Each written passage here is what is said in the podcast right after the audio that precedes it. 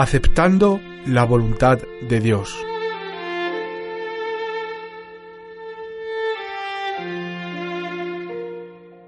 Cada verdadero seguidor de Jesucristo dice que quiere hacer la voluntad de Dios, pero la mayoría de los cristianos piensan que la voluntad de Dios es algo que se le impone, algo de mal gusto y difícil, lo cual están obligados a hacer. La perfecta voluntad de Dios es un asunto de gran importancia para todos aquellos que dicen amar al Señor. Y existe una vasta diferencia entre someterse a la voluntad de Dios y aceptar su voluntad. Someterse significa sujetarse a o rendirse a condiciones impuestas. A menudo uno piensa en someterse en términos de castigo o disciplina. Tristemente, muchos cristianos ven la voluntad de Dios de esta manera. Se imaginan a Dios como demandando que se rindan a un grupo de reglas y condiciones. Hazlo a mi manera o te desamparo. Cuán equivocados están. Cuán diferente de nuestro hermoso Salvador es esta manera de pensar. Lo cierto es que cuando un creyente conoce la gloria de hacer la perfecta voluntad del Señor, Él la acepta con gozo y esperanza. Sin embargo, el triste hecho es que muy pocos cristianos aceptan la perfecta voluntad de Dios. Quizás estés pensando, la perfecta voluntad de Dios me ha pasado por alto. Mi vida es una casualidad. No tiene forma ni orden. No. Puedes estar seguro que Dios tiene un plan y voluntad absoluta y perfecta para cada uno de sus hijos. Él no deja ninguna vida a la casualidad. De hecho, él quiere ordenar cada uno de tus pasos todos los días de tu vida aquí en la tierra. Y Él desea que tú entres en su plan y voluntad para ti hoy mismo. La hermosa voluntad de Dios no es solamente para ministros o santos profundamente espirituales, sino para todos sus hijos. El Nuevo Testamento nos exhorta. Para no vivir el tiempo que resta en la carne, conforme a las pasiones humanas, sino conforme a la voluntad de Dios Primera de Pedro capítulo 4, verso 2. Os hago aptos en toda obra buena para que hagáis su voluntad, haciendo Él en vosotros lo que es agradable delante de Él. Hebreos capítulo 13, verso 21. Los apóstoles tuvieron un solo deseo para todas las iglesias, que cada miembro supiera la voluntad perfecta de Dios para sus vidas y la aceptara. Pablo escribió acerca de un hermano llamado Epafras el cual es uno de vosotros, siervo de Cristo. Él siempre ruega encarecidamente por vosotros en sus oraciones, para que estéis firmes, perfectos y completos en todo lo que Dios quiere. Colosenses capítulo 4, verso 12. Epáfaras sabía que Dios tenía una voluntad especial para cada uno en la congregación, y él sabía que si ellos entraban en la voluntad del Señor, encontrarían gozo y cada una de sus necesidades suplidas. Es muy fácil para cualquiera decir, sí, yo quiero la perfecta voluntad de Dios en mi vida, pero lo cierto es que ningún creyente entra a su voluntad sin una gran lucha. La perfecta voluntad de Dios es aceptada o abrazada solo en Getsemaní, y Jesús nos dio el ejemplo. Simplemente no puedes aceptar la voluntad de Dios hasta que mueras a toda voluntad propia. Fue profetizado de Jesús desde el principio que Él vendría a la tierra por un propósito eterno, a cumplir la voluntad del Padre. He aquí vengo, Dios, para hacer tu voluntad, como en el rollo del libro está escrito de mí. Hebreos capítulo 10, verso 7. Y Cristo le dijo a sus discípulos, Mi comida es que haga la voluntad del que me envió y que acabe su obra. Juan capítulo 4, verso 34. Porque no busco mi voluntad, sino la voluntad del Padre que me envió. Juan capítulo 5, verso 30. He descendido del cielo, no para hacer mi voluntad, sino la voluntad del que me envió. Juan capítulo 6, verso 38. No hubo un momento en la vida de Jesús cuando él no estaba consciente que su propósito en la tierra era hacer la voluntad del Padre. Esto debe ser cierto de nosotros también que en cada hora del día busquemos hacer su voluntad. El hecho es que ya no nos pertenecemos, fuimos comprados con un precio, y como Jesús fuimos creados para hacer la perfecta voluntad del Padre. Pero no importa cuán espiritual seas o cuánto tiempo hayas caminado con Jesús, llegará un tiempo cuando tengas que decidir de una vez por todas cuál voluntad prevalecerá en tu vida, la tuya o la del Padre. Jesús tuvo que enfrentar esa hora. Él sabía que tenía un llamado eterno y divino, pero él también era humano y fue probado grandemente. Cuando llegó esa hora para Cristo, él vio ante sí el doloroso precio de aceptar la perfecta voluntad del Padre. Significaba caminar directamente a las mandíbulas de la muerte, a un dolor indescriptible y desconocido. Y él se dispuso a ello. Mi alma está muy triste, hasta la muerte. Mateo capítulo 26, verso 38. Lleno de angustia, y era su sudor como grandes gotas de sangre que caían hasta la tierra. Lucas capítulo 22, verso 44. La misma carne de Jesús comenzó a temblar, pero cuando él se levantó de esa lucha, su alma fue inundada de éxtasis. Había algo en él de gloria eterna, porque algo fue arreglado. Su propia voluntad quedó muerta para siempre. Nuestro Señor fue a la cruz con pleno gozo, porque Él ya estaba muerto. Él murió a todo lo que era su humanidad, y Él pudo decir, Padre, no vine aquí a vivir una vida fácil, vine a entregarme para ti. Ahora enfrento el precio y lo acepto.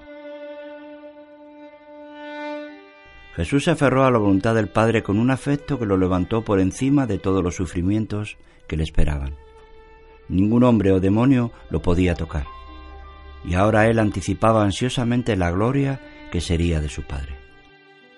Si nosotros hemos de ser como Cristo, también tendremos nuestro Getsemaní cuando seamos enfrentados a movernos a la perfecta voluntad de Dios. A veces hemos testificado por años, Estoy aquí en la tierra solamente para hacer la voluntad de Dios, obedeceré. Pero entonces un día llegas cara a cara con una crisis de vida o muerte más allá de cualquier cosa que hayas conocido. Es un lugar donde escoger la voluntad de Dios. Puede ser la decisión más dolorosa y difícil que hayas enfrentado. Al final solo tienes tres opciones. Puedes correr, huir, puedes hacer nada y seguir el camino de la voluntad propia, o puedes hacerlo a la manera de Dios la manera difícil, el camino de la muerte. La manera del Señor casi siempre parece dolorosa y sin esperanza, y aceptarla puede significar morir a todo lo que esperabas en la carne. Hacer la voluntad de Dios puede requerir caminar directamente hacia un horno ardiente. Considera a los tres jóvenes hebreos Sadrach, Mesach y Abednego. Eran hombres jóvenes en la flor de su vida, líderes de provincias, teniendo autoridad expertos en lingüísticas. Su meta era llevar las leyes hebreas de moralidad a su sociedad impía. No se puede contar qué sueños ellos compartían por la gloria de Dios, pero fueron mandados por decreto a adorar un ídolo con el resto del pueblo. Ellos fueron advertidos. Ustedes tienen 24 horas. Si no se postran al sonido de la trompeta, serán echados en el horno que ha sido calentado siete veces más. La voluntad de Dios estaba muy clara para ellos. No era posible que se postraran. Pero allí estaban, tres jóvenes brillantes, enfrentando la muerte de todo lo que conocían. Por supuesto que tenían opciones.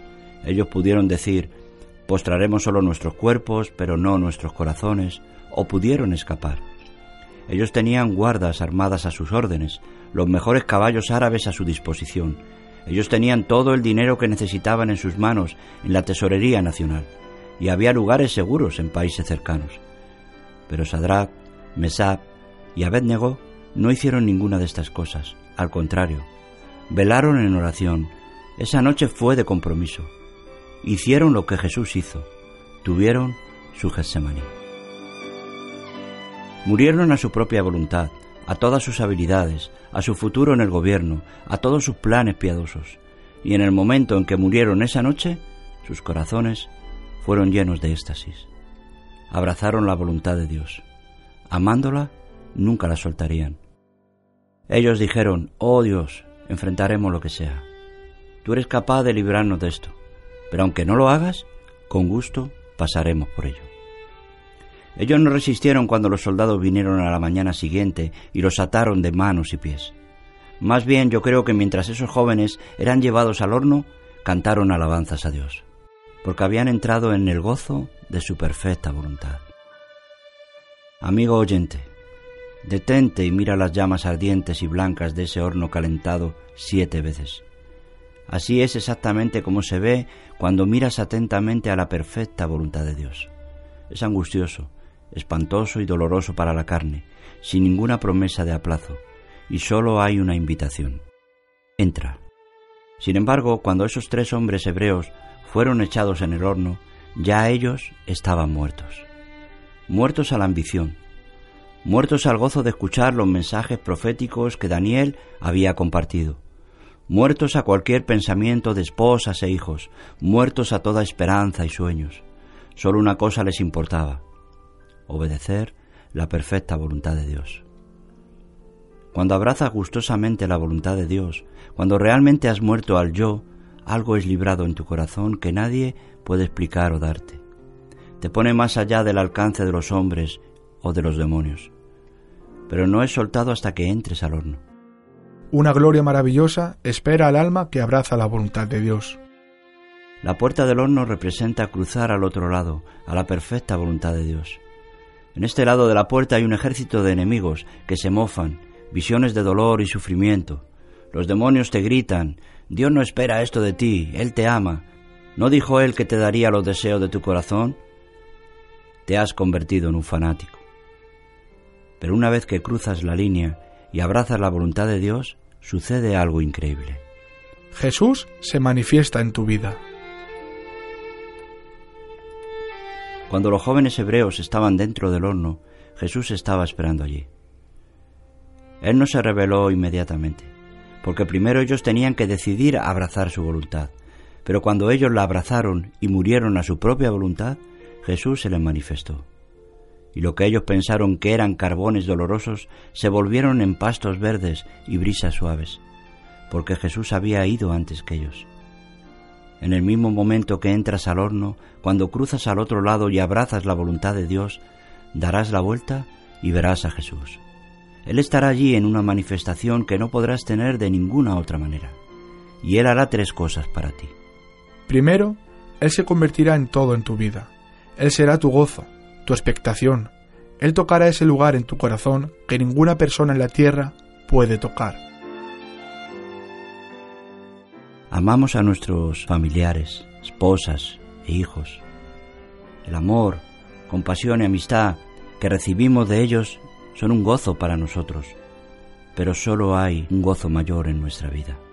Solo una persona que puede suplir las necesidades más profundas en nosotros, y ese es nuestro Señor, Jesucristo. Y yo también lo he conocido en el horno, y tú le tendrás que conocer allí también. La otra cosa que Jesús hará será despojarte de todas tus ataduras. Cuando Sadrach, Mesach y Abednego entraron al horno, entraron en una liberación. Cada atadura fue rota, cada herida fue sanada, cada temor desvaneció, porque Jesús entró rápidamente. Estos tres hombres, Sadrach, Mesach y Abednego, cayeron atados dentro del horno de fuego ardiente. Entonces el rey Nabucodonosor se espantó se levantó apresuradamente y dijo Yo veo cuatro hombres sueltos, que se pasean en medio del fuego sin sufrir ningún daño. Y el aspecto del cuarto es semejante a un hijo de los dioses. Daniel capítulo 3, versos 23 al 25. El rey vio a cuatro hombres caminando, hablando y abrazándose. Los tres hombres jóvenes eran abrazados por Jesús. ¿Sientes dolor? ¿Sabes cómo sanarte? No sucederá simplemente porque Dios manda a alguien que te entienda, porque nadie te entiende como Jesús. No, el único que puede satisfacerte completamente es Jesús mismo, ya sea que sientas vacío, soledad o cualquier otra cosa. Cuando entras al horno de su voluntad, todas tus ataduras caerán.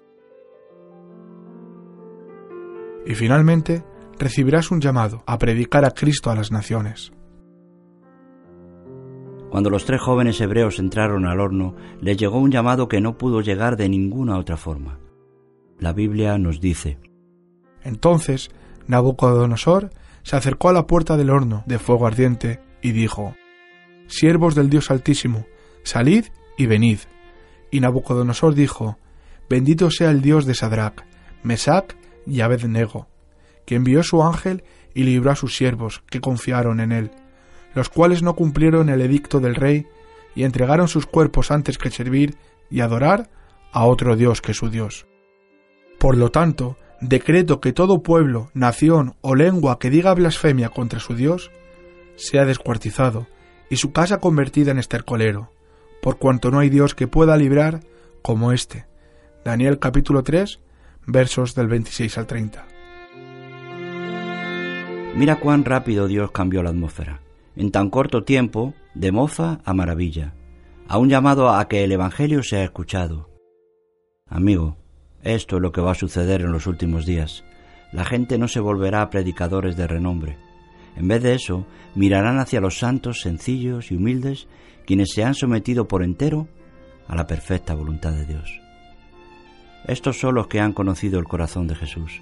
Ellos han salido del horno después de haber estado con Cristo. Y la gente se reunirá a su alrededor diciendo, por favor, háblame. Veo que estás entregando tu cuerpo y alma a Jesús y quiero saber más de eso. Finalmente, hacer la perfecta voluntad de Dios a veces requiere volver a una situación familiar de la cual estuvimos corriendo. Puede que estés en una situación familiar que parezca sin esperanzas. Has clamado, Señor, no puedo más, yo sé que no esperas esto de mí. Piensas que no puedes soportar más tiempo, y si todavía no has echado a correr, probablemente sientes deseos de hacerlo. Pero correr nunca es el plan de Dios. Jacob tenía una terrible situación familiar era más de lo que él podía soportar. De hecho, amenazaba su vida. Él había robado la primogenitura a Esaú y lo había airado hasta el punto de asesinato. ¿Cómo fue que Jacob manejó este problema? Él huyó de todo. Él no tuvo un Gesemaní. Él no murió al yo ni le preguntó a Dios qué debía hacer. En vez de eso, Jacob escuchó la voz de su carne, esto es, a su madre Rebeca, quien dijo, Hijo mío, obedece a mi voz, levántate y huye. Génesis capítulo 27, verso 43. Jacob corrió por veinte años y fueron veinte años de dolor y problemas. Finalmente Dios le dijo que era tiempo de enfrentarlo todo. Levántate ahora y sal de esta tierra. Vuélvete a la tierra donde naciste. Dios le estaba diciendo, Jacob, nunca vas a conocer mi plenitud hasta que vuelvas y enfrentes este problema. Ve, entra al horno.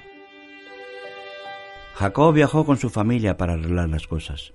¿Y qué crees que fue lo primero que vio? A Esaú, saliendo a encontrarse con él en el desierto, con cuatrocientos soldados airados, listos para la venganza. Jacob gritó, Señor, necesito un milagro. Tienes que cambiar el corazón de mi hermano. Quítale el odio hacia mí. Jacob tenía temor e ira en su corazón hacia Dios porque sólo se había sometido a la voluntad de Dios. Él estaba diciendo, Señor, he dispuesto mi corazón a obedecerte, pero las cosas no están saliendo bien. Quizás las cosas no están bien en tu familia. Tienes un esposo alcohólico, una esposa que no te entiende, problemas financieros. Esas son las mismas cosas que Saúl y su ejército representan. Cada dolor, cada argumento de la carne, cada razón que tu mente puede darte porque no puedes enfrentar esta situación sin esperanzas.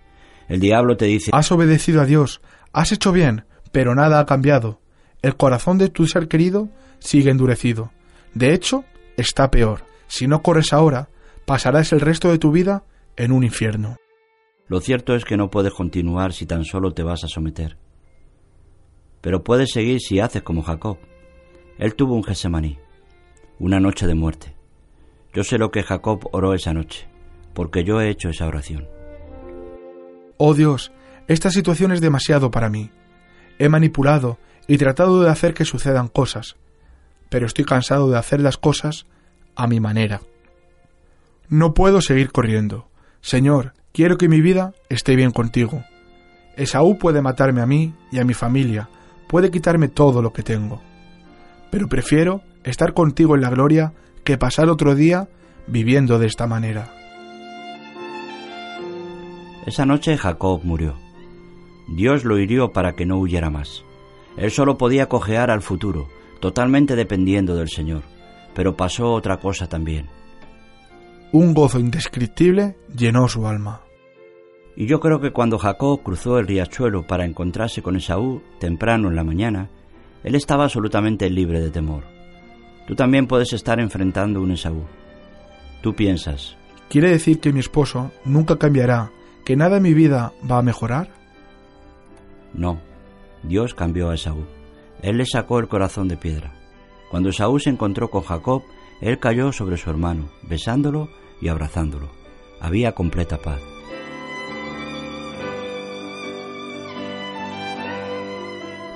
Querido amigo oyente de esta emisora de radio, no temas entrar al horno. Mientras tengas la paz de Jesús y la perfecta voluntad de Dios, puedes soportar cualquier cosa, en cualquier lugar, en cualquier momento. Puede que tus circunstancias no cambien, pero tú cambiarás. Jesús llenará tu alma de gozo y sanará todas tus heridas y dolor. Tu vida será llena, bendecida, porque Él será todo para ti. No tienes que correr, solo necesitas mirarlo a Él y abrazar su perfecta voluntad para ti. El mundo pasa y sus deseos, pero el que hace la voluntad de Dios permanece para siempre.